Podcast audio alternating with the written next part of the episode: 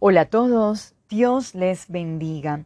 En nuestra vida podemos experimentar condiciones contrarias que para muchos es motivo de desánimo, desesperanza, pero para los cristianos es tiempo de confiar y esperar en Dios. El tema de hoy es enfrentando los diversos panoramas de nuestra vida. Recordemos el siguiente pasaje de ánimo que nos brinda Dios en Romanos 8:28.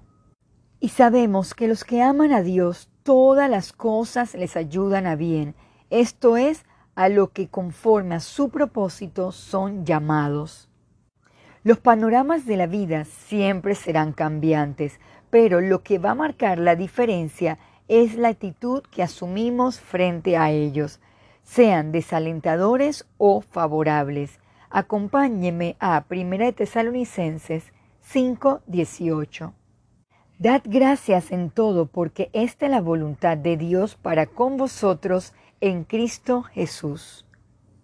Seamos agradecidos aun cuando estas situaciones se vean duras, feas y nos den temor.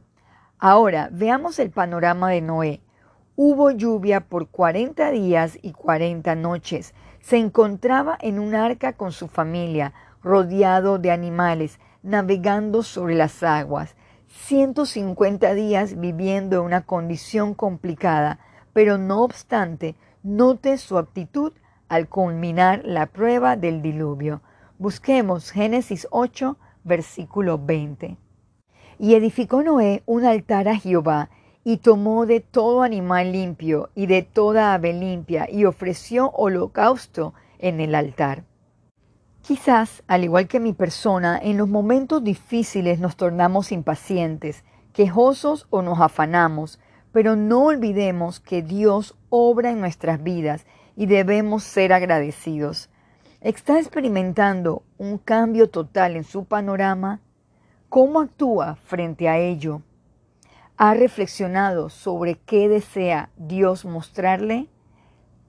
Qué rico es experimentar panoramas buenos, saborear las bendiciones de Dios y disfrutarlas. Pero usted tendrá el verdadero panorama perfecto cuando esté con Cristo en la eternidad. Para ir concluyendo, vayamos a Proverbio 2, versículo 7.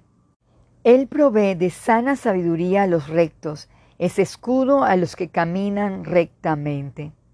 Dios desea darnos pensamientos de paz y no de mal debemos confiar plenamente en Él.